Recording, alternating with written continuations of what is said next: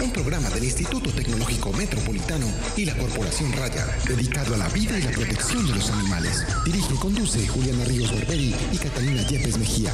Escúchanos todos los jueves de 5 a 6 de la tarde. Ládralo, por un mañana animal libre de crueldad.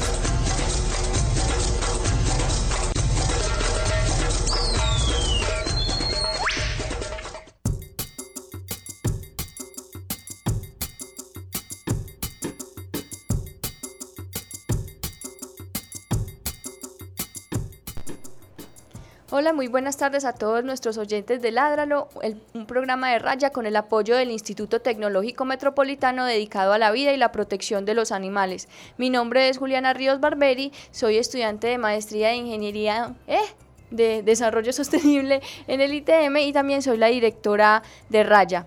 Eh, el día de hoy eh, Catalina no nos va a estar acompañando porque está haciendo unas vueltas muy importantes y no pudo venir. Pero tenemos unas invitadas y un invitado muy especial que van a suplir ese pequeño hueco que tenemos el día de hoy. Eh, se los voy a presentar. Eh, eh, nuestro invitado principal es el, biólogo Edgardo Choa. Él es el director del programa de buceo de conservación internacional y está aquí para hablarnos, para contarnos sobre un tema muy importante y muy, y muy escondido que nadie tiene mucha idea de lo que está sucediendo, excepto con las personas que están relacionadas pues con todo lo que es el buceo, pero de resto nosotros aquí en nuestras ciudades no tenemos idea de que eso esté sucediendo. Bienvenido, muchas gracias por estar en el programa. Muchas gracias por la atención, buenas tardes.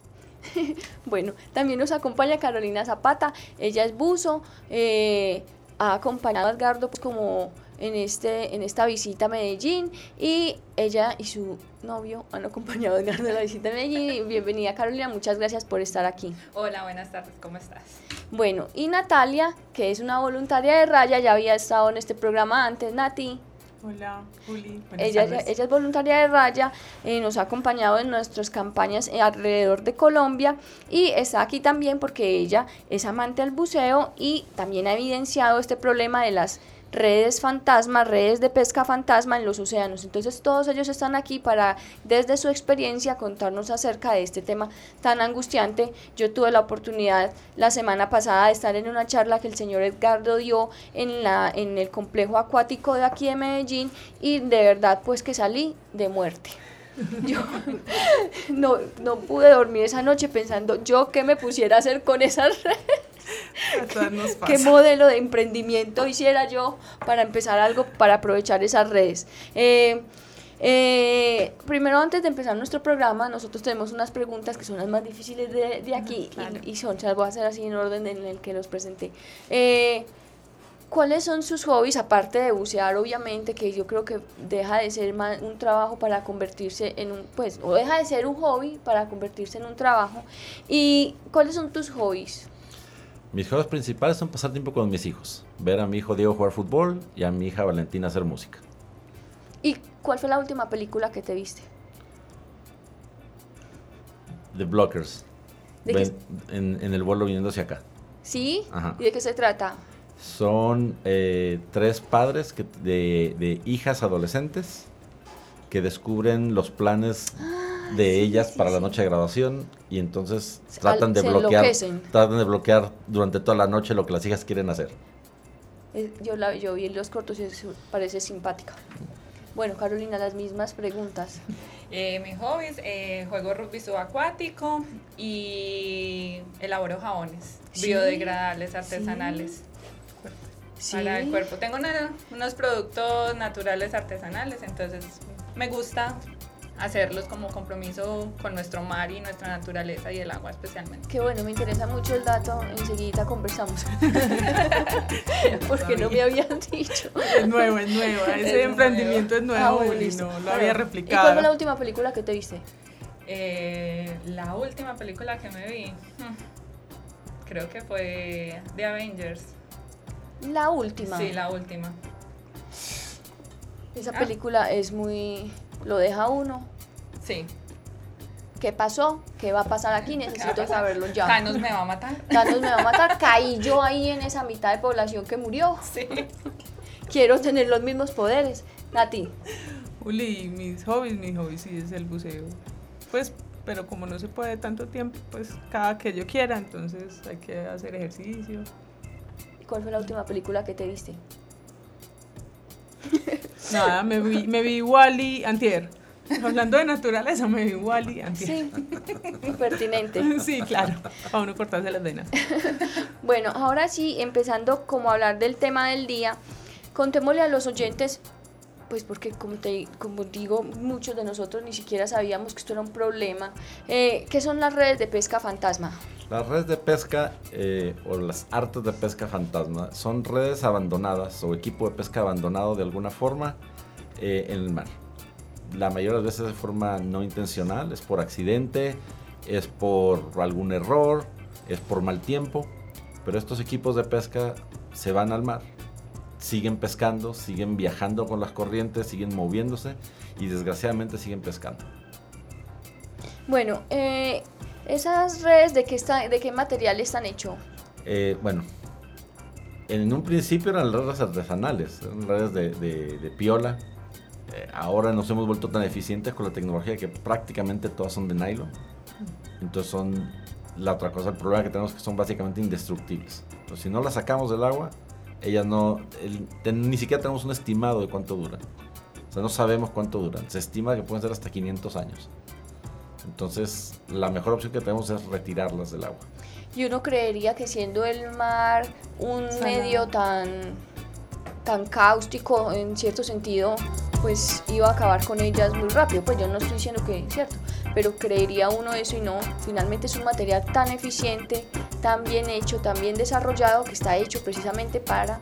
Está durar hecho para durar y durar mucho tiempo. Entonces, esta misma tecnología es la que queremos que, que, que emprendedores, que gente con inteligencia y con conciencia nos ayude a desarrollar las formas de, de salir de esto. Pues, usted hablaba de las, de las artes de pesca. Cuando usted dice artes quiere decir que no son solo redes las que están causando un problema. Correcto. Estamos hablando de líneas de pesca, estamos hablando de anzuelos, estamos hablando de trampas, tanto para pescado como para invertebrados, de de de- para cangrejo, para ah, Langosta. langostas. O sea, en general es todo esto. Eh, hay un, un estimado apenas la semana pasada de que el 46% de la basura que hay en el océano está compuesta por eh, artes de pesca. Juli, ¿por qué no? ¿Cómo es esa forma de pesca? Pues, ¿cómo son las formas de pesca? Yo tiro un anzuelo y ese anzuelo es de nylon se queda, o las redes alguien las tira, o los barcos, ¿cómo vas a explicarle a Usualmente, todo el mundo? usualmente es, es por alguna forma accidental. O sea, los, los barcos camaroneros, por ejemplo, que usan redes de arrastre.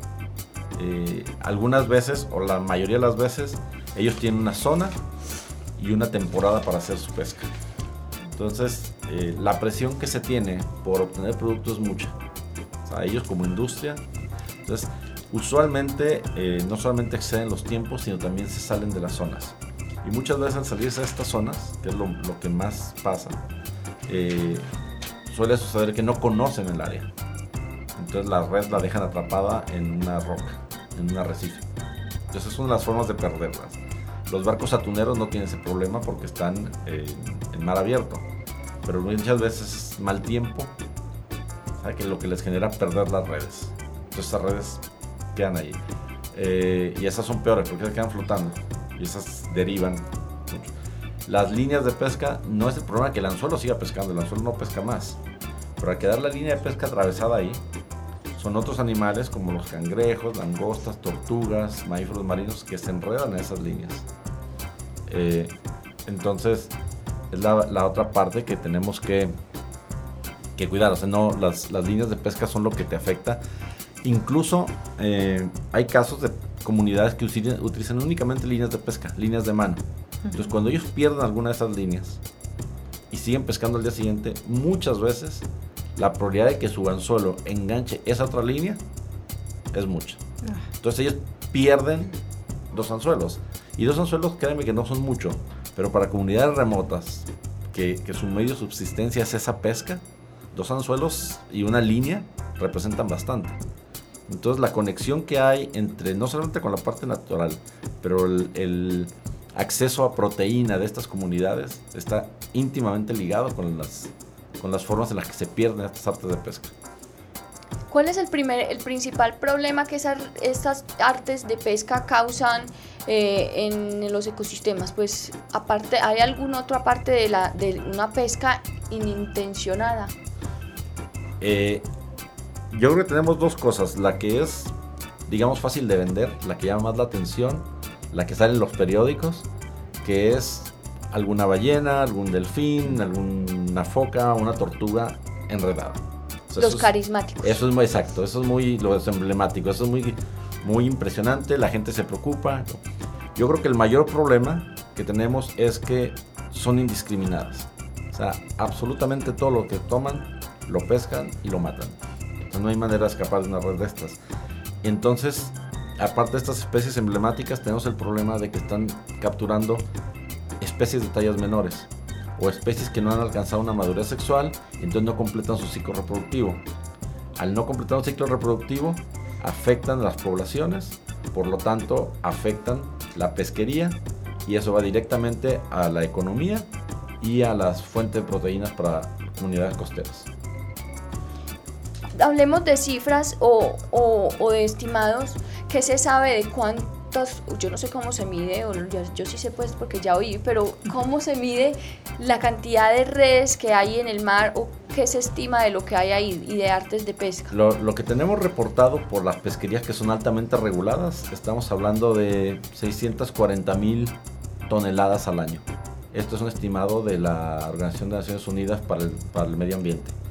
Otras organizaciones estiman hasta en 800 mil toneladas. Eh, Tú estuviste ahí cuando yo me usaba el ejemplo. Es como poner eh, solamente las pesquerías del Atlántico Norte. Solamente una de las pesquerías que tenemos en el mundo eh, pierde 25 eh, mil redes al año.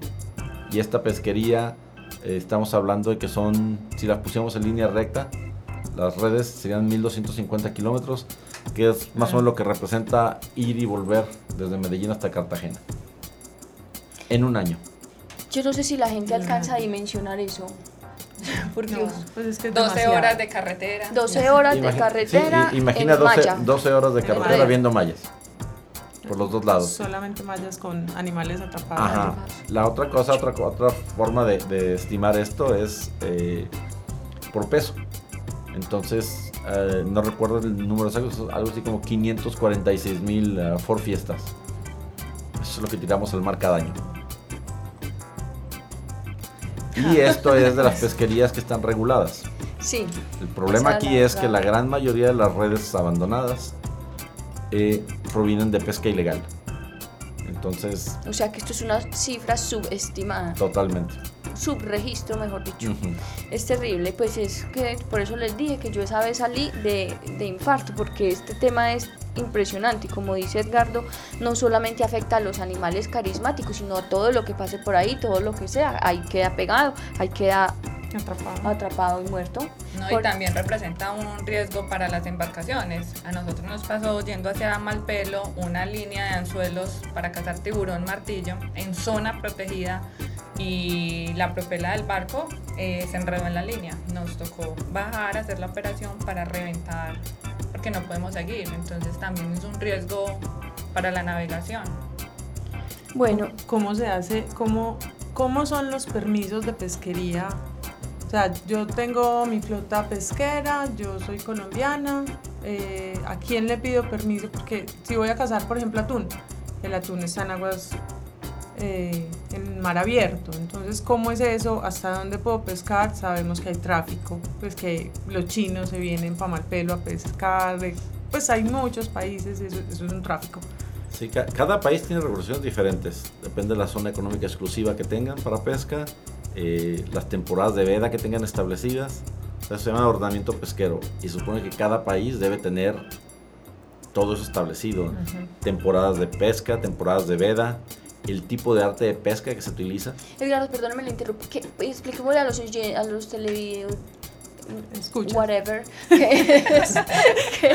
A todos ellos. ¿Qué es? ¿Qué es veda? Veda es el periodo de tiempo en el que no se puede pescar. y eso está establecido por un ordenamiento pesquero. Los gobiernos son los encargados de decidir cuándo, cómo y dónde se pesca. Entonces esto se hace en base a estudios científicos, eh, información histórica, eh, mucha información de, del, producto que estás intentando eh, sacar. Entonces, eso es muy importante, eso es vital el tema de las redes sentadas. porque muchas veces la demanda de algún producto hace que exista la pesca ilegal. Entonces, como nota positiva a esto, sí hay muchas cosas que podemos hacer. Eso es para que no te quedes otra vez con una mala impresión y puedas dormir esta noche. Eh, sí hay mucho que podemos hacer. Y es buscar, por ejemplo, preguntar. muchas veces no preguntamos. Entramos en un restaurante o vamos al mercado a comprar algo y no preguntamos. Simplemente quería, ese día querías comer camarón y vas y compras camarón. Pero esa presión hace que la demanda hace que, que haya producto pero no, no, te aseguro que muchas veces no sabemos si hay veda en ese momento. Entonces, lo ideal sería averiguar cuándo es la veda y cuando llegas tú a comprar el camarón preguntarle de dónde viene. Entonces, si te dice, bueno, voy a inventar, si la veda es en el Pacífico colombiano y te dice, ah, no, lo trajimos del área de Buenaventura, pues tú sabes que ese camarón es ilegal. Entonces, dejar de consumir esos productos, empezar a consumir el pescado de temporada, que sabemos que es el que está regulado en ese momento. Las tallas es otra cosa. Y muchas veces la presión, sobre todo en restaurantes, y eso no es exclusivo de Colombia, eso pasa en todo el mundo, eh, las tallas están determinadas por el tamaño de los platos. O sea, los restaurantes quieren que el, que el, que el pescado quepa en un plato. Entonces, obviamente, no son tallas grandes. Están buscando lo que ellos quieren vender. Y eso ha hecho que cambie la presión hacia las poblaciones. Entonces tú tienes tallas pequeñas, no permites que se reproduzcan. Entonces todas esas cosas hay que, hay que ir al mercado a preguntar. Este, yo tengo muchos años yendo a comprar mariscos, pescados y mariscos a los mercados. Y yo creo que ya ahora me ven y dicen, bueno, ya viene el loco que empieza a preguntar todo. Porque yo empiezo a preguntar de dónde viene, cuánto tiempo tardó en llegar aquí, porque si yo quiero comer un pescado, pescado en particular y yo sé cuál es la temporada, yo me puedo investigar cuál es la temporada de que esté en, el Atlántico, que es lo que yo tengo más cerca. Entonces me dicen, no, hombre, este lo trajimos del Pacífico. Sí, el Pacífico está a 6.000 kilómetros de aquí. O sea que ese pescado fresco no es. Entonces empezar a preguntar y yo consumo o trato de consumir únicamente eh, pescado de temporada es un tema de conciencia. El consumo responsable, consumo responsable. Eh, hablando de los animales que resultan más afectados, ¿hay alguno que en particular que esté, o alguna especie o género, que esté sufriendo las consecuencias directas de esas, de esas artes abandonadas o sigue siendo una cosa muy transversal a todas? Ah, afecta a todas. no, de nuevo, no discrimina, afecta absolutamente a todas las poblaciones. Eh, sí tenemos registros de más o menos 146 mil ballenas, delfines, lobos marinos o focas afectadas. Pero son los registros que tenemos. Eh, tenemos también, no tenemos los números, pues sabemos que las tortugas son un blanco favorito de todas estas cosas porque atrae. Eh, lo que pasa en las artes de pesca que están abandonadas, que quedan flotando por ahí, atraen otros animales todos los animales buscan siempre refugio. Entonces encuentras un, manchón de basura flotando y automáticamente atrae animales. Entonces las tortugas no tienen la misma habilidad de otros peces, de los peces o de otros mamíferos y son las que usualmente quedan atoradas. Esa es una, pero no tenemos registro de los millones de otros animales que son afectados. Hay un estimado de que el 40% de todas las poblaciones de mamíferos marinos de una u otra forma están afectadas casi la mitad. Bueno, eh, en el mundo, en este momento, ¿qué se está haciendo para tratar de mitigar un poco esta problemática? Hay varias iniciativas. Eh, yo lo comentaba en la charla eh, a la que fuiste y a una que repetimos ayer en, Parque Explora. Lo más fácil de esto es, decir, dejemos de usar redes. Esa sería la, la opción obvia. ¿sí? Eh, hay un dicho que dice, muerto el perro, se acabó la rabia. Pero no podemos. No es opción para nosotros por la dependencia de proteína que tenemos del mar.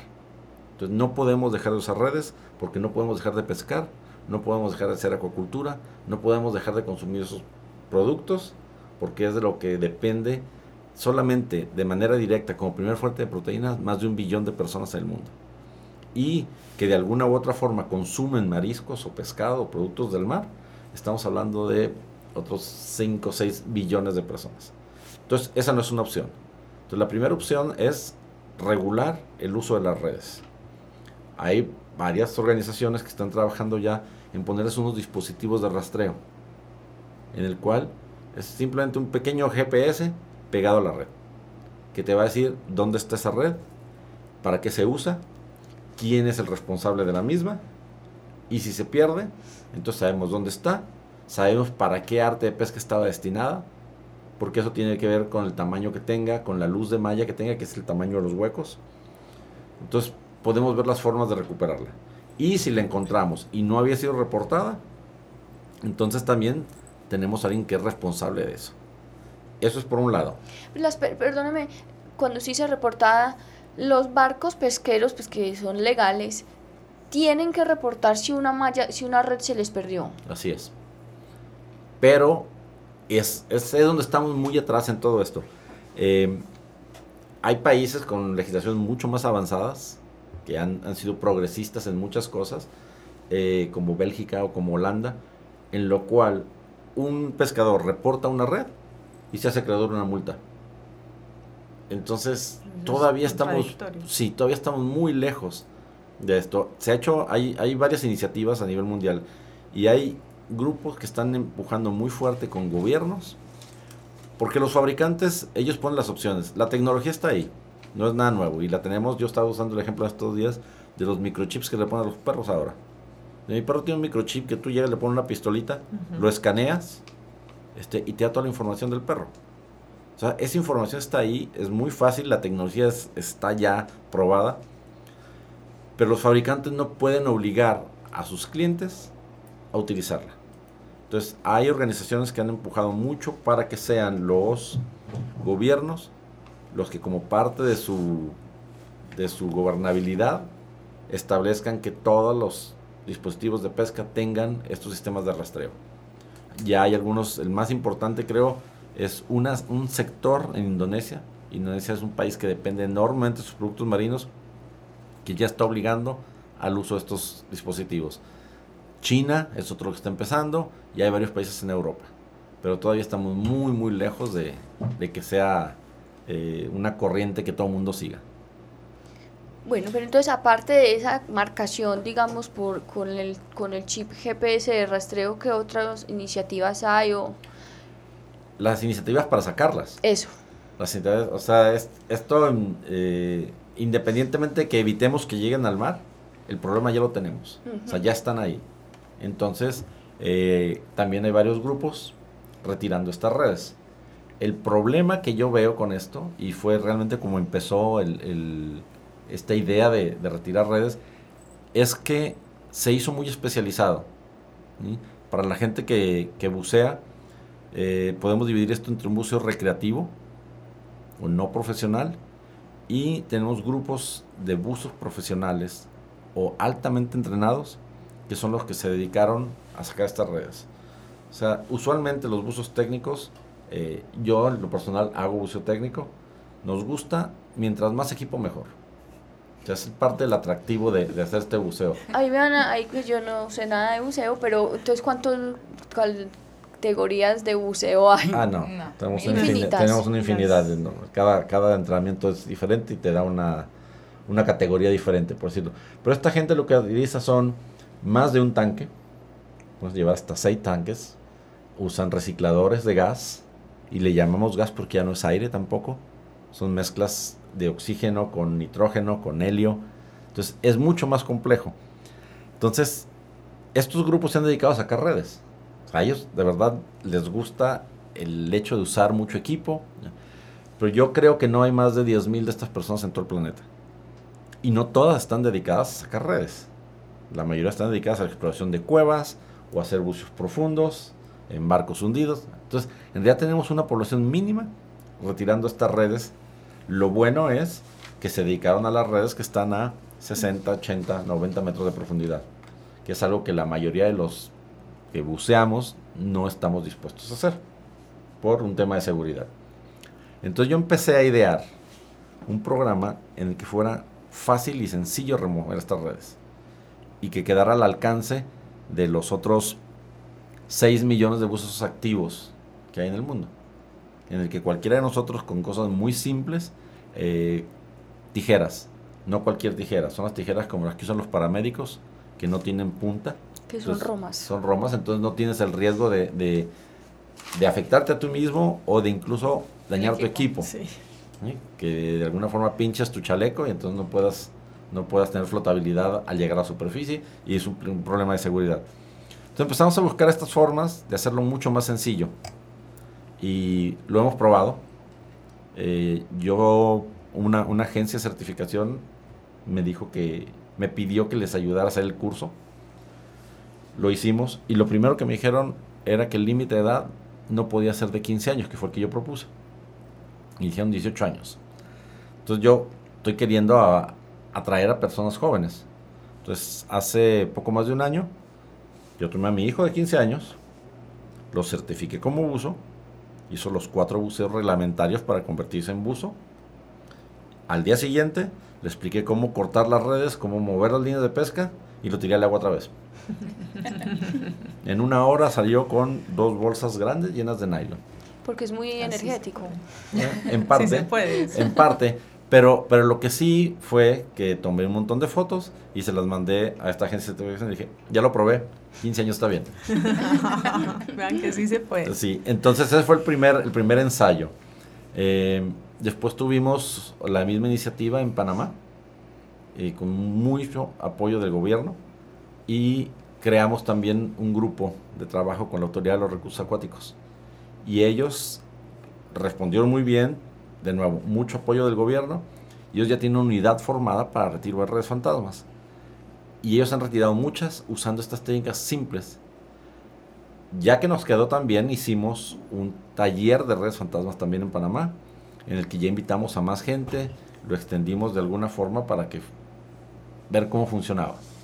Entonces nos quedó muy bien. Es el pase, el la parte final del entrenamiento de probar que funciona. Y la semana pasada, gracias a la persistencia de la comunidad de Nuki, de que escucharon una charla que yo di hace año y medio, dos años aquí en Medellín Año y medio. este, sobre- en la que yo hablaba del buceo como herramienta para la conservación. Y tocamos varios temas, entre ellos la red fantasma. Y ellos escucharon eso y por año y medio no dejaban de mandarme mensajes, de estarme llamando, decir que eso lo tenemos que hacer en Nuki. Entonces finalmente con el apoyo de Conservación Internacional conseguimos un donante que estuviera dispuesto a apoyarnos la, la idea de venir a Nuki, probar el entrenamiento, involucrando a la comunidad local y ver qué se podía hacer. Eh, estuvimos por cuatro días allá, dos días y medio de trabajo con las redes y sacamos, yo creo, estimo que son cerca de 350, 400 kilos de redes. Bueno, nosotros sabemos dónde quedan aquí, Hmm. pero es, pues la gente, digámosle, mucha gente uno le dice, ay, me voy a ver ballenas a Nuquí. Ah, sí, para el Caribe. Sí, pues, los colombianos muchas veces no conocemos nuestro El propio Pacífico no es tan territorio. conocido porque no es tan atractivo. Porque Exacto. no tiene playas de este color. Blanquitas o el agua Pues, es mar. El cristalina. sol es más como por tema de clima porque en Nuki en un solo día tienes los cuatro climas. Sol, lluvia, frío. Sí, o calor. Bueno, cuenten. Entonces, no, simplemente quería hacer la aclaración, Sí, pues sí. para que los que estén escuchando sepan que Nuki queda en el Pacífico, es donde vienen nuestras ballenas a, a parearse y a... Pero no son nuestras, son de... Ellos nacen mundo. aquí. Bueno, sí, son del mundo y viajan por el mundo. Las viajeras del mundo vienen aquí a parearse, Bueno, a tener sus vallenatos. Una, una de las cosas que nos pasó, que fue eh, una muy agradable sorpresa, todo el tiempo, en todos los buceos que hicimos, siempre vimos ballenas a lo lejos. En superficie las veíamos saltando, Ay, no, veíamos los soplos, muy bien. Pero todos los buceos, absolutamente todos, durante todo el tiempo que estuvimos bajo el agua, escuchamos el canto de ellas. Eso Concierto. sí. Entonces, Eso, eso era, era como algo extra de motivación. Les estaban cantando ánimo para que sacaran todas esas redes. Bueno, ellos, ellos, la comunidad local, yo platicando con la gente de ahí, me dicen que cada temporada de ballenas ven al menos una o dos enmalladas. Mm. Y de vez en cuando alguna de estas no pueden nadar más por la malla y terminan muertas en la playa. De nuevo, no es nada más la parte de la naturaleza. A mí me, me interesa mucho la parte humana. Entonces, las comunidades del área de Nuquí eh, tiene esta temporada de ballenas en las que va mucha gente a verlas. Eh, el más más fuerte que tiene es agosto. Literalmente hacen su agosto. Y muchos de los ingresos que se generan por estas visitas de ballenas y obvio por los turistas que van a verlas, es lo que estas comunidades viven. Entonces para ellos es un tema vital que no haya redes, para que la población de ballenas esté sana, para que ellos puedan prosperar el resto del año. Eh, se me ocurre ahí una pregunta porque, bueno, mm, se podría hacer una declaración de, por ejemplo, en un futuro Nuki libre de redes de pesca fantasma, pero ¿se, ¿se sabe algo de cuánto podría viajar una red en el océano, pues con las corrientes y todo eso? Eh, no creo que tengamos algo así. Eh, yo te puedo decir pero es muy difícil, estamos demasiado globalizados. Yo he encontrado en, en la costa del Pacífico de México boyas con pedazos del, del arte de pesca, la cuerda o, o, incluso un pedazo de red, con inscripciones en algo oriental, no sé si es chino o si es japonés, pero ya tampoco podemos decir que viajó desde allá. El problema es que ya tenemos este los barcos, los barcos aquí. Eh, yo estos días que estuve en Uki todos los días salí a caminar por la playa. Eh, tengo unas, unas aficiones medio extrañas y una es andar revisando la basura que está en la playa, tratando de ver de dónde viene. yo me puse a revisar las botellas que encontré flotando, los empaques. Eh, desgraciadamente todo lo que me encontré era colombiano. O sea, todo eso es de aquí mismo. Pero me ha, estado, me ha tocado estar en otros lugares en los que he encontrado en, en alguna costa materiales que vienen de muy lejos. Entonces aquí el problema es local. Bueno, cuando se recogen esas redes, ¿qué pasa con ellas? Hay varias empresas trabajando en, el, en la recuperación, en el reciclaje industrial de las mismas. Es decir, las convierten a, materiales que pueden ser utilizados como materia prima otra vez y se usan. Hay compañías que hacen ropa, alfombras, hay compañías que están dedicándose a hacer, eh, bueno, Adidas tiene una línea de zapatos y muy pronto va a ser una línea de ropa. Tiene un límite creo que en 2020 para tener ya una línea completa de eso. Hay varias compañías, una de unos chicos de California que tienen una planta en Chile y otra en California, que están haciendo, recuperando redes. No son redes fantasmas, ellos colectan directamente con los pescadores las redes viejas y hacen patinetas hacen discos de, frisbee y hacen lentes de sol. Eh, muchos están viendo cómo hacer este uso este nylon para hacer eh, fibras que pueden ser de nuevo utilizadas principalmente para ropa. El año pasado en París, una de las secciones de uno de estos eh, shows de moda enormes era, era como un reto para los diseñadores de que conviertan este desperdicio marino en algo fashion.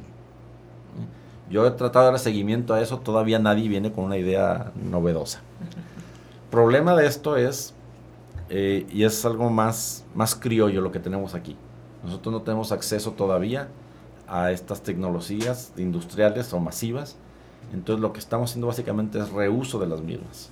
Cuando retiramos estas redes, eh, te puedo utilizar el ejemplo más puntual y más concreto de lo que nos pasó en Nuki en Nuki sacamos redes de dos tipos. Las redes de piola, que son negras, las redes de arrastre, y sacamos redes de nylon. Más o menos mitad y mitad. Las redes de nylon son muy difíciles de reutilizar. Muy, muy difíciles. Entonces lo que estaban haciendo la gente de la comunidad era cortando las pesas, porque vienen con unas pesas de plomo, que son las que usan para meter las redes bajo el agua. Entonces la gente de la tienda de buceo de Nuki está colectando estas pesas para fundirlas y hacer de nuevo los cinturones, las, piezas que utilizamos los cinturones para los bus. El nylon, hay un centro de acopio en Buenaventura y lo iban a trasladar para allá. Honestamente no sé qué es lo que va a pasar con eso. Las redes negras, las de arrastre, nos las pidieron dos personas. Eh, una persona de la comunidad de Guachalito, que las iba a utilizar o las usa para hacer corrales para sus gallinas. Entonces la va poniendo y haciendo su corral, entonces protege. Él tiene un pequeño hostal, entonces no le gusta que las gallinas estén entre los turistas. Y además las protege los animales porque la selva está justo pegado a su, a su patio trasero. Y el otro que me pareció espectacular es un muchacho de la comunidad de termales que nos contó la historia completa es que cuando él era niño cada noche llegaban 50 o 60 tortugas a anidar. Y cuando él creció, se da cuenta que llegan a veces 6 o 7. Entonces él se empezó a preocupar hace 7 años por el tema. Entonces cuando él, él sale y hace patrullajes en temporada de tortugas, en la noche sale hasta tres veces, encuentra un nido y él recupera el nido. Saca los huevos y los traslada a un lugar donde los pueda vigilar. Ha estado aprendiendo, la verdad es que en ensayo y error ha estado aprendiendo. Tiene eh, sus formas de hacer los nidos, poner los huevos, marcarlos y él utiliza estas redes para cubrir los nidos, para que los perros, sobre todo los perros, no puedan acceder a los huevos y ya una vez que las tortuguitas nacen, quedan detenidas por la red. Entonces él las lleva a su casa, las mantiene por unas horas hasta que se fortalecen y las libera. Entonces, yo le pregunté qué tan exitoso el programa y me dice que el promedio que tiene, el máximo ha sido ha liberado 8000 tortugas en un año y el mínimo ha sido 6000 tortugas en un año. Vamos a hablar que tiene 7000 tortugas por año que libera. Qué bueno contactarlo con, Carla Barrientos de la Fundación Tortugas del Mar que estuvo aquí en nuestro programa número 100. ¡Uh!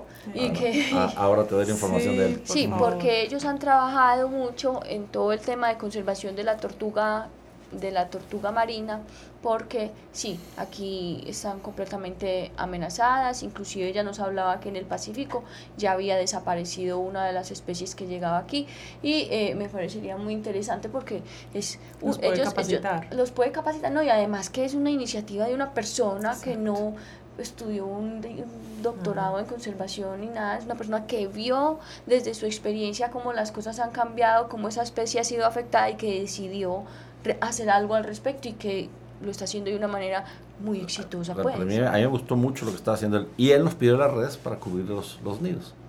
Entonces, soy yo en la, en la charla, recuerdo, yo presenté las otras alternativas, ¿no? Cosas que yo he visto que se hacen para hacer corrales, las cuerdas grandes, en, en las he visto que los utilizan en las playas para evitar erosión, las ponen para cubrir los techos de palma. O sea, hay muchas opciones de reuso. Yo creo que aquí el límite es la imaginación. Eh, yo creo que somos más creativos que, que en muchos de estos lugares eh, más industrializados. Entonces, opciones hay muchas. Simplemente necesitamos empezar a voltear a ver que ahí hay algo. Es material de alta calidad, es material muy bueno que de alguna forma se debe utilizar. Señor Edgardo, este tema se, ha- se presentará, pues así especulando, también en los ríos. Me imagino que sí. No en la misma, en la misma proporción, pero sí. Eh, es más difícil. O sea, en los ríos, como tienes el agua moviéndose, Y como hay piedra y muchas Ajá. cosas, se pueden quedar ahí. Ahora, en el río tenemos el otro problema, ¿no? Que no son las redes, es simplemente la cantidad de, gen- de basura que tiramos a los ríos. Sí, sí. Yo tengo una pregunta. Si, pues de pronto para los oyentes que quieran ser buzos o, o simplemente cuando uno va al mar y caretea porque no es buzo.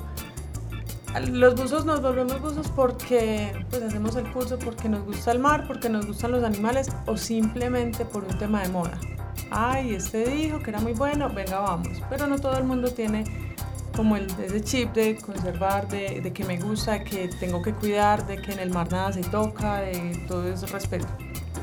¿Cómo les llegamos? ¿Cómo les llegas siendo instructor o siendo o con los cursos o con las conferencias a ese uso que es medio apático, pero que si está en el mar de pronto tiene un pequeño amor La, la mayoría de los buzos, aunque sea por moda, son o somos más conscientes.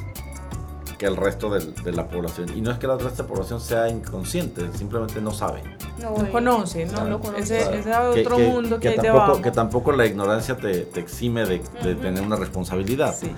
Entonces, yo creo que aquí el tema va más a explicarle a la gente eh, que esto nos afecta a todos y cómo nos afecta a todos.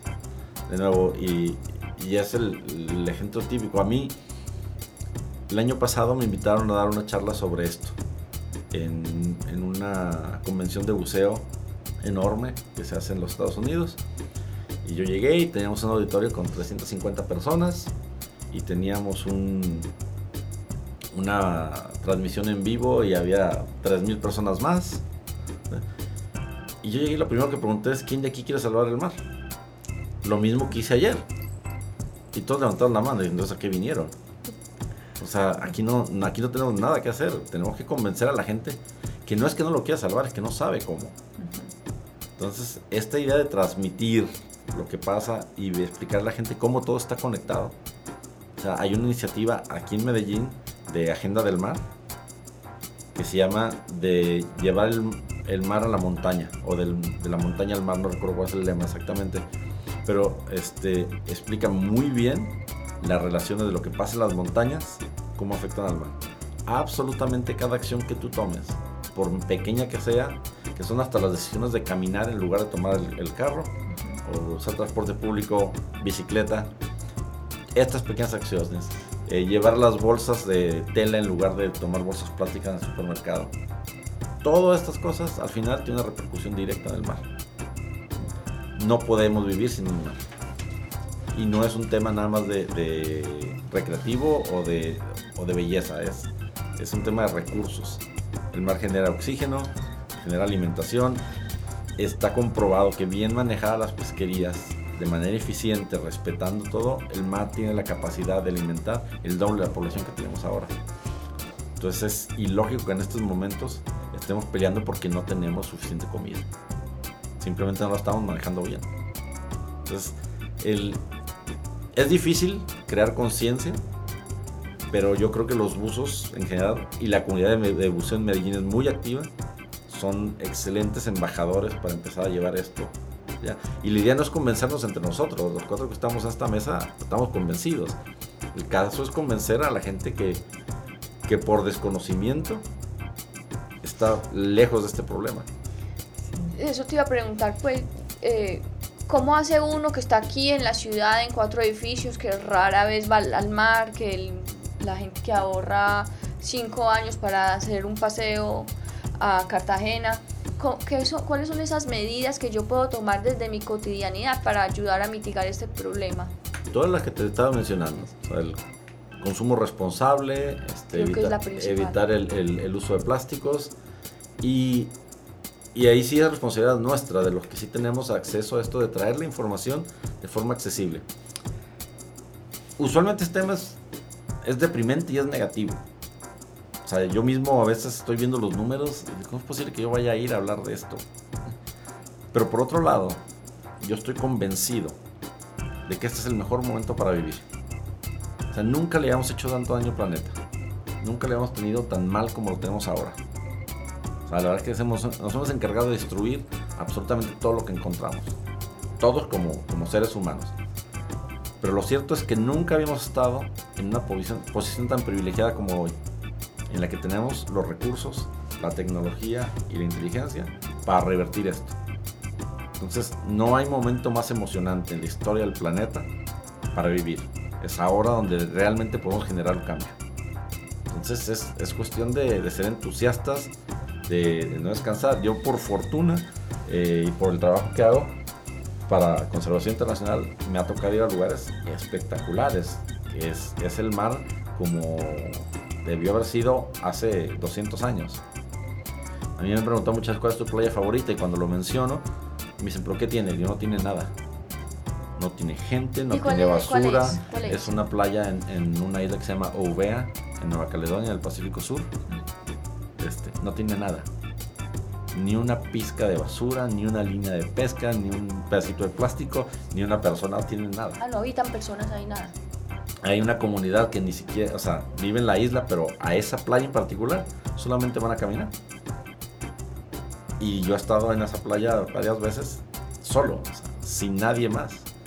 Entonces, hay muchos lugares así todavía. Pero tenemos que empezar a cuidarlos en forma de que, de que más gente los vea, que más gente tenga acceso a esos sitios. Y no tienes que ir hasta allá. yo te digo, yo todos los días que estuve en Uki caminé por la playa. Creo que de todos los días que caminé, debí haber encontrado dos o tres personas nada más. Y está aquí, a 45 minutos en vuelo de Medellín. Hablemos un poquito de conservación internacional. ¿Qué hacen? ¿Cuál es el trabajo? ¿Trabajan aquí directamente en Colombia? Somos una organización global. Nuestra sede está en, Arlington, Virginia, pasando el río de, Washington, en el Potomac. Eh, tenemos operaciones en creo que 35 países, con oficinas en 35 países.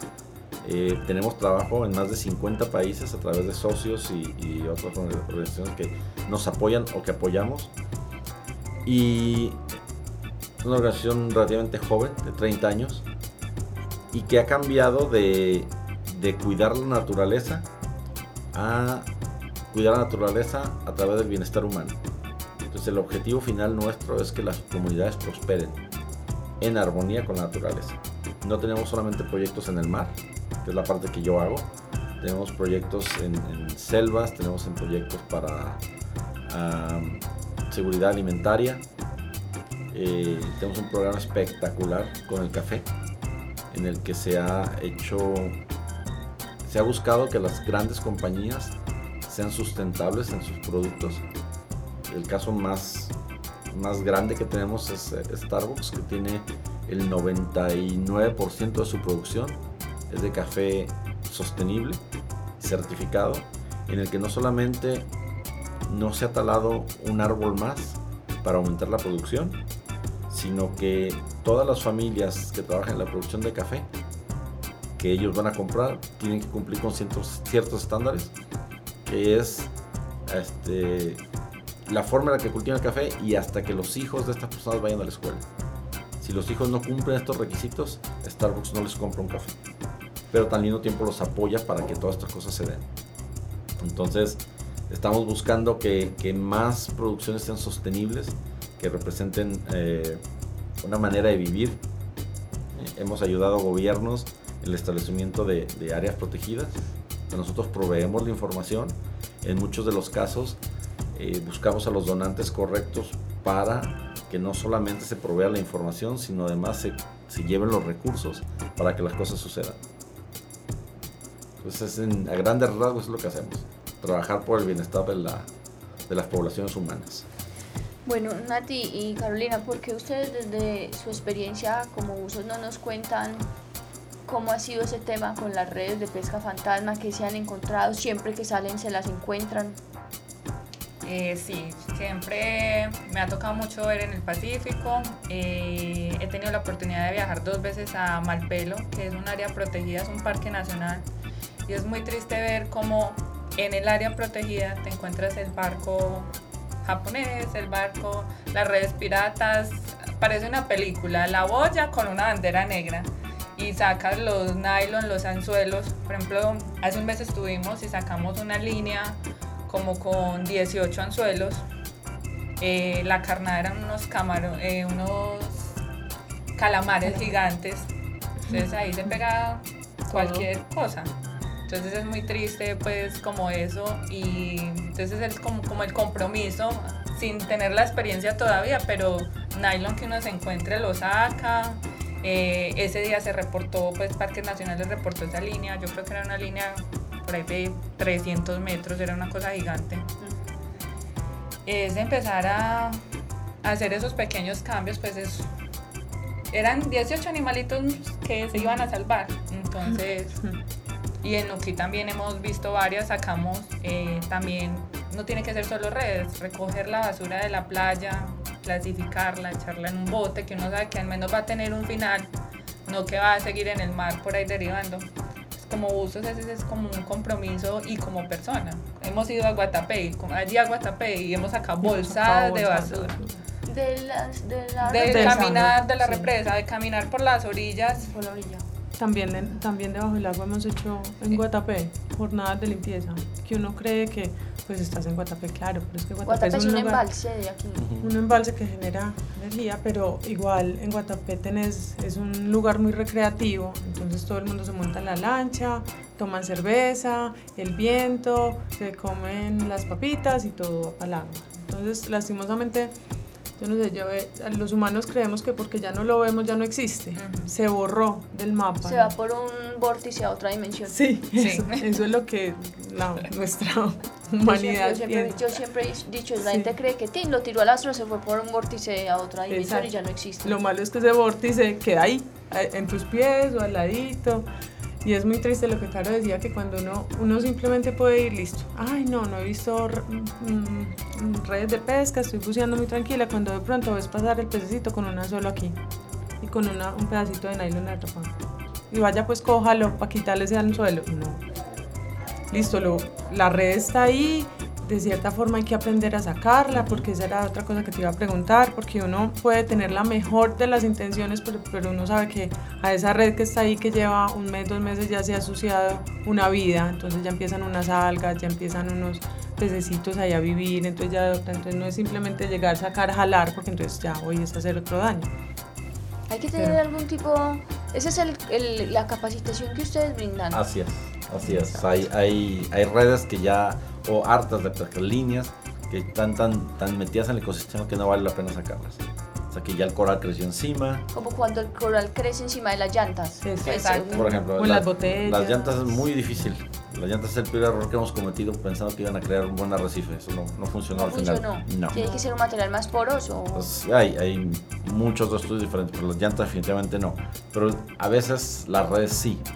Y yo tengo, hay, hay un lugar en México eh, que yo uso muchas veces y tiene una red de un, de atunero que tiene más de 40 años ahí. Entonces yo pedí fotos para mis presentaciones de ese lugar porque es uno de los ecosistemas más ricos que encuentras, la red. O sea, en este momento sacar esa red es un pecado. O sea, está bien, bien este, compenetrada ya con todo lo que hay ahí, entonces no vale la pena sacarla. Pero sí tenemos que empezar a, a en la experiencia local ver qué es lo que sí y qué es lo que no. que es parte de lo que hicimos en la capacitación. O sea, no, no todo se puede, no todo se debe sacar. Hay cosas que ya están ahí bien puestas y no vale la pena. Haríamos más daño retirándolas. Bueno, Edgardo, Natalia, Carolina, muchas gracias por haber venido. ¿Algún mensaje final para nuestros oyentes? No, yo diría, pues es resaltar lo que Edgardo dijo, que todas las pequeñas acciones cuentan y desde así uno no mucha gente que no conoce el mar y cree, no, eso le toca a otros, no, eso nos toca a cada uno, a, todos y cada uno de nosotros, hijos, nietos, sobrinos, primos, abuelos, tíos. Es que todos comemos, la necesidad básica es todos comemos, estamos comiendo contaminado, eh, estamos comiendo irresponsablemente, o sea, es nuestra necesidad básica y el mar es lo que nos provee de muchos alimentos, es el que maneja el clima, eh, entonces los climas hemos visto que hemos tenido unas tormentas y todo que daña cultivos, o sea, no es solo lo que se mueve alrededor del mar, sino todo el mundo. Bueno, muchas gracias a ustedes. Gardo, muchas gracias por venir. Gracias por la invitación. Eh, a todos nuestros oyentes, muchas gracias por haber escuchado nuestro programa y el próximo jueves tenemos, tendremos otro tema de interés para los que queremos y protegemos a los animales. Chao. Chao.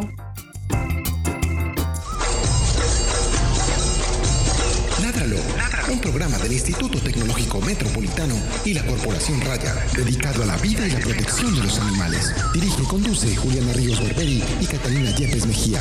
Escúchanos todos los jueves de 5 a 6 de la tarde. Ládralo, por un mañana animal libre de crueldad.